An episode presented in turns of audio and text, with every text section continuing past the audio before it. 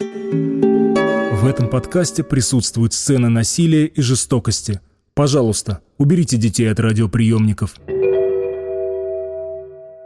11 июня 1986 года в госпиталь Харбор-Вью в Сиэтле привезли 40-летнюю Сью Сноу. Вице-президент банка, у которой до этого не было проблем со здоровьем, потеряла сознание в своем доме. Сотрудники скорой не смогли привести ее в сознание.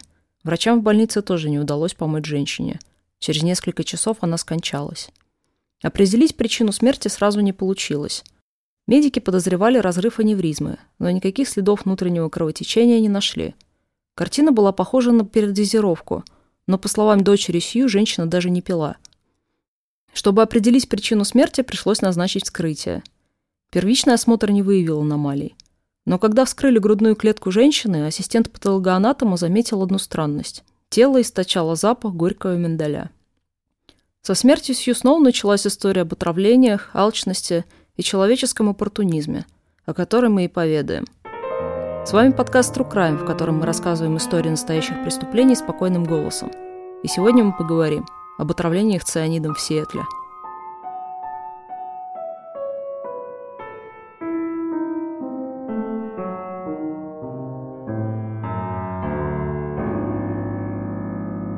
Результаты экспертизы пришли положительными. Сью Сноу на самом деле умерла от отравления цианидом.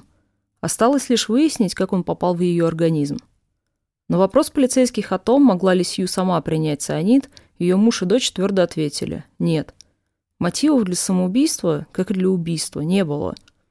Сью растила двоих дочерей, недавно вышла замуж во второй раз. У женщины была отличная работа, а в Оберне, где проживала семья, все ее знали и любили. Скорую для Сью вызвала ее дочь, 15-летняя Хейля. Она вспомнила, что с утра у мамы сильно болела голова, и она приняла две таблетки экстрасильного экседрина, после чего отправилась в ванную. Там Хейли и обнаружила свою мать без сознания – Банку с таблетками изъяли из дома Сноу. Тест подтвердил, что капсулы экседрина были отравлены. В емкости остались три таблетки с цианидом. Мужу Сью Полу Вебстера повезло. Он тоже принимал экседрин тем утром, но ему достались нормальные таблетки. Постоянные слушатели нашего подкаста, наверное, сейчас испытали чувство дежавю. Что-то подобное произошло и с полицейскими в Сиэтле. С момента теленоловых убийств в Чикаго не прошло еще пяти лет – Опять обезболивающие, напичканные цианидом.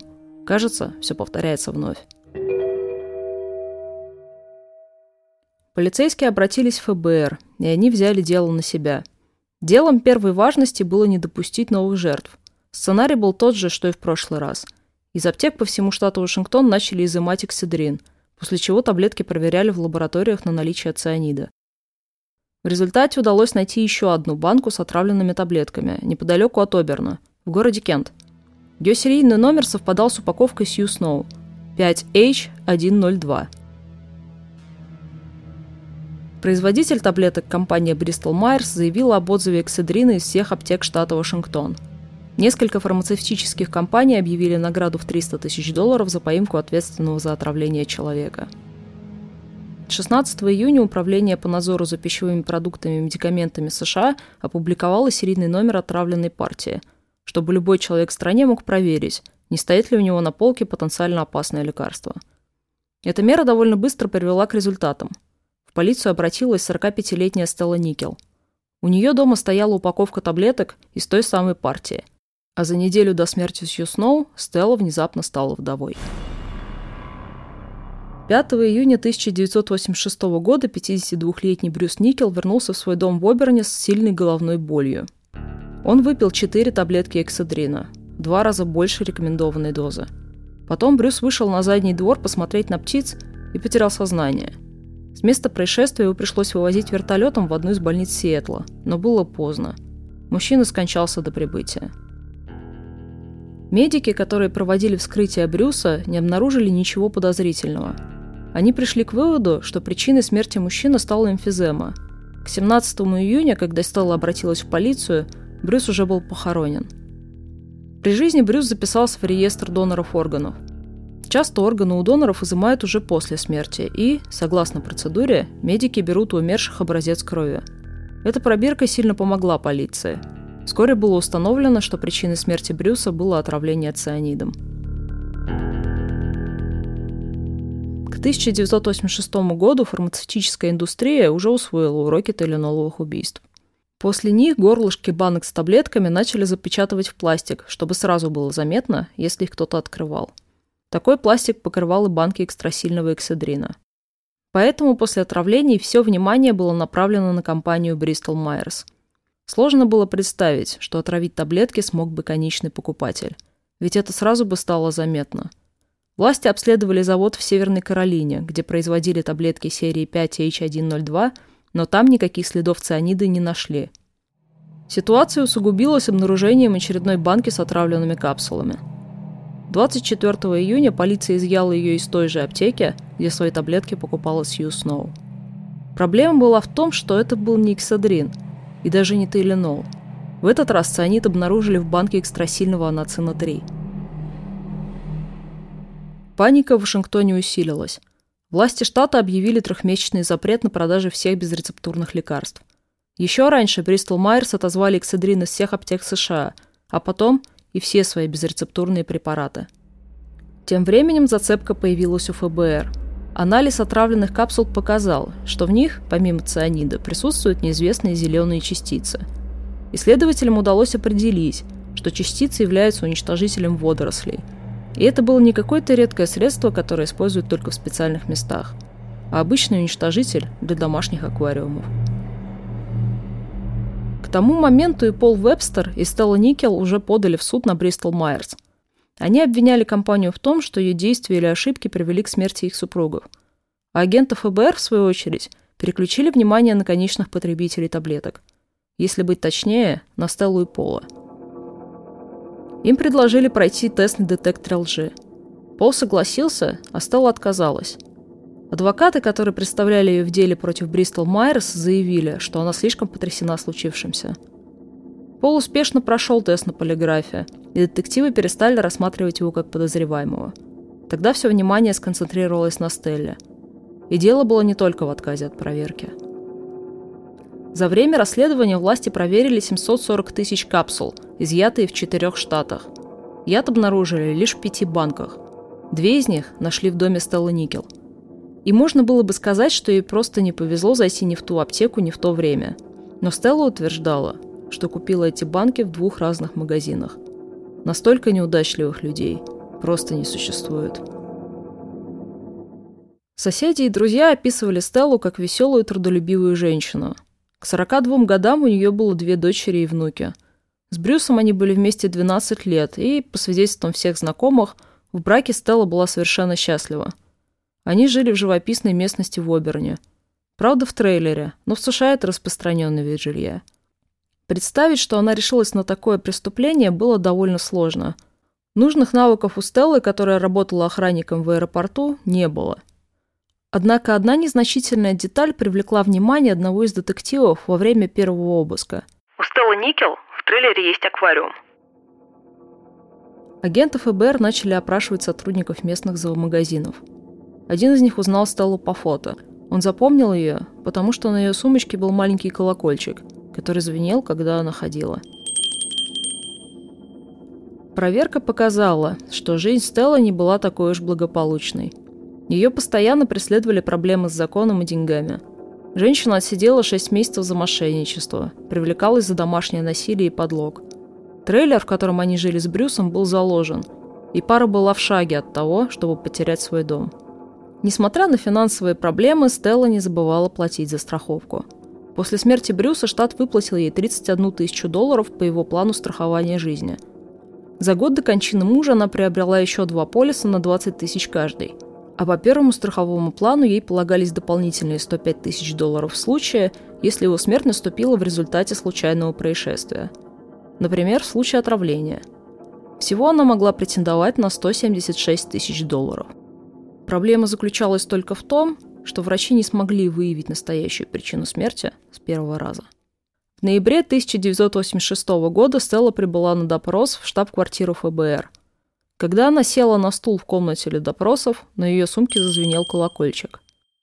Агенты старались не показывать, что ее допрашивают как подозреваемого. Ей задавали рутинные вопросы по обстоятельствам дела. А потом спросили, покупала ли она когда-нибудь уничтожитель водорослей – Стелла ответила отрицательно. Другой вопрос.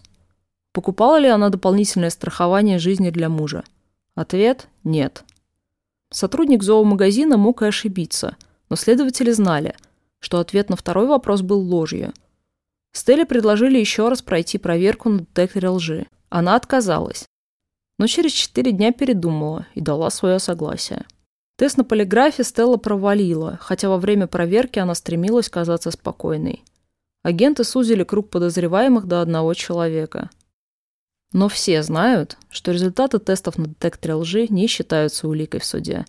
Агентам нужно было признание, потому что никаких других доказательств у них не было. Найти следов цианида в доме Стелла детективам так и не удалось, как и доказать, что она его когда-либо покупала. Все, что у них было, показания сотрудника зоомагазина, страховка на жизнь Брюса и тот факт, что Стелла провалила тест на детекторе лжи. В суде этого было бы недостаточно – а признавать вину подозреваемая не собиралась. Сотрудники ФБР пытались найти какие-нибудь доказательства, повторно допрашивали свидетелей, все впустую. Но тут им опять повезло. Спустя шесть недель агенту Кьюсаку, который руководил расследованием, позвонила подруга дочери Стеллы, 27-летней Синди Гамильтон. На предыдущих допросах Синди защищала мать. Однако недавно она услышала о том, что Стелла провалила полиграф. И захотела вновь поговорить с полицией. Разговор длился 9 часов. Синди была явно в расстроенных чувствах и постоянно начинала плакать. «Я знала, что моя мать способна на это. Просто не хотела в это верить», — сказала она агенту Кьюсаку. Когда Стелла и Брюс познакомились, они вели похожий образ жизни.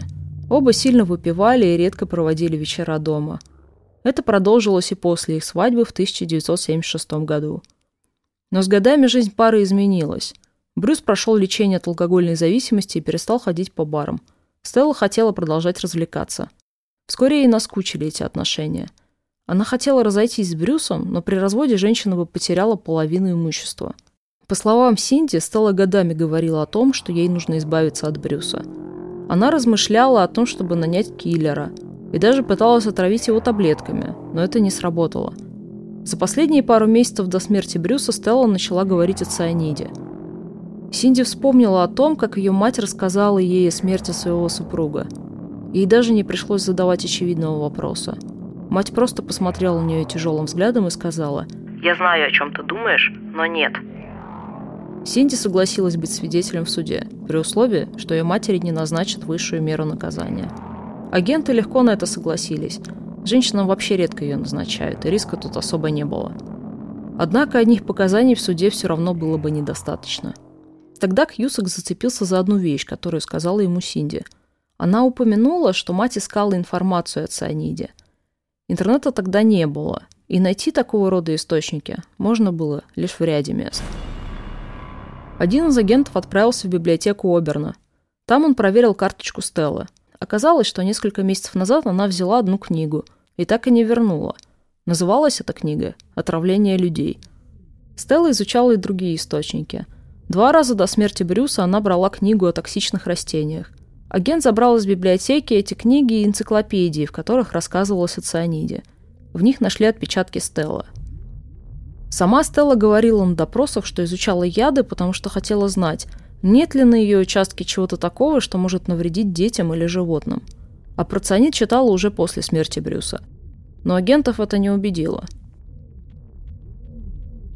Суд начался в апреле 1988 года. На нем выступил 31 свидетель. Они нарисовали портрет несчастливой в браке женщине, которая нашла не самый типичный выход из сложной финансовой ситуации. Прокурор охарактеризовал ее как холодную женщину без всякой совести. Главным свидетелем обвинения стала Синди Гамильтон.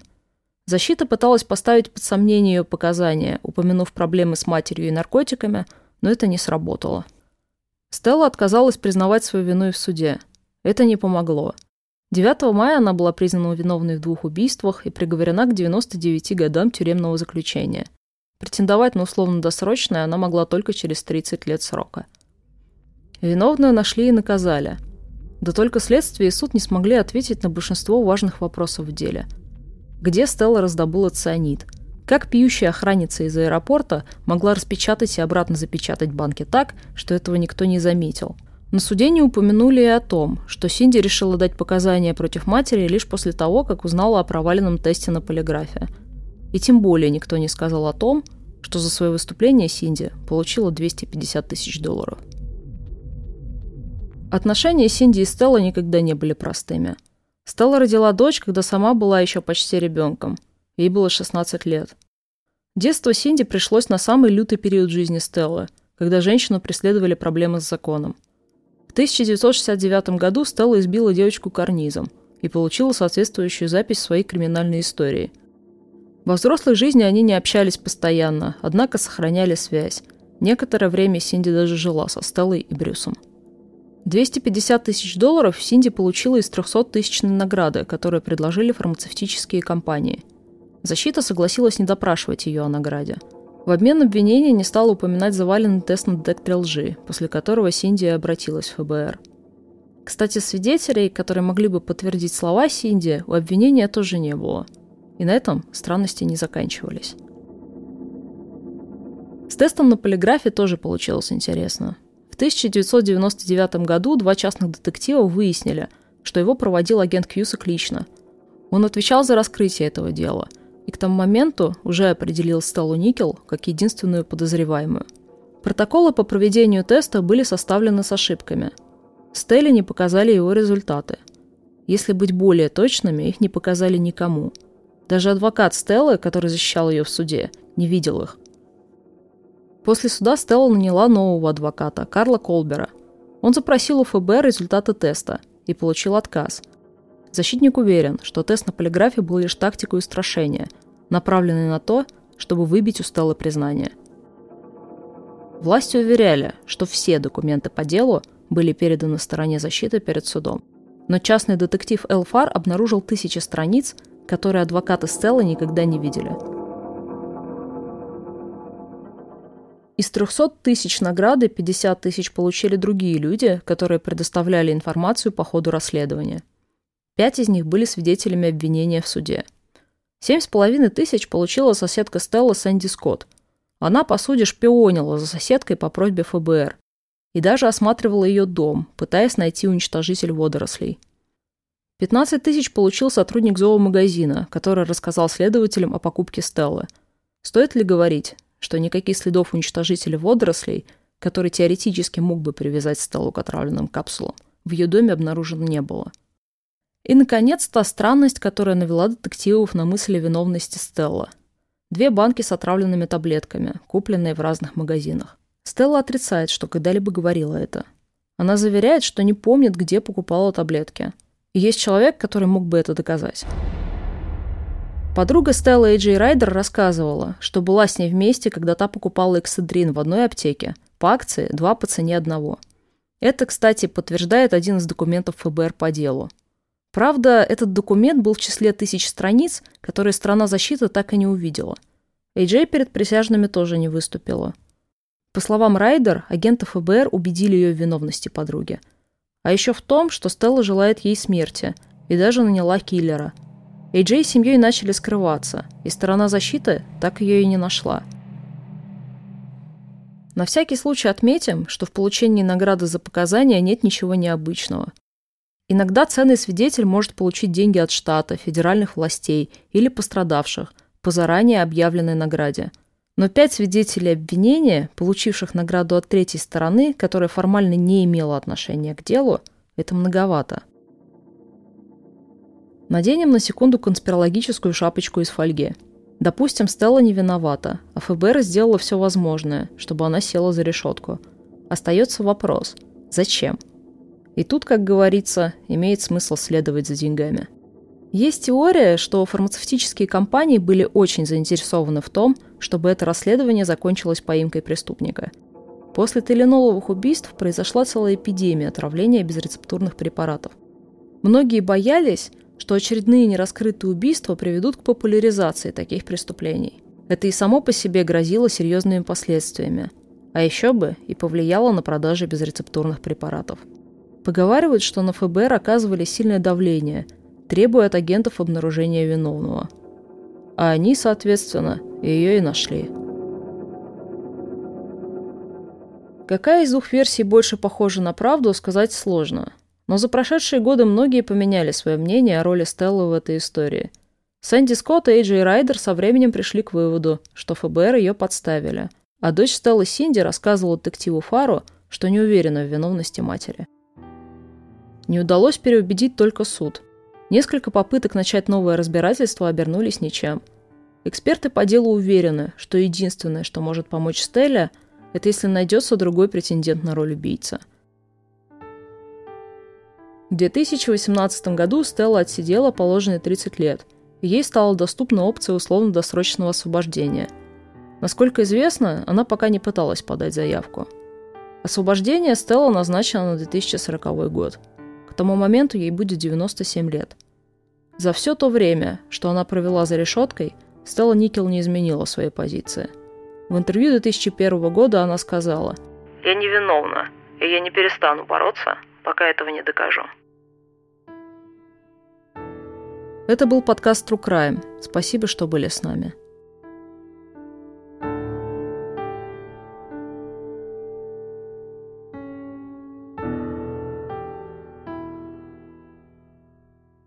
Присоединяйтесь к нам в следующий раз, и мы расскажем вам историю о месте, которая не всегда приносит облегчение. Берегите себя. До новых встреч!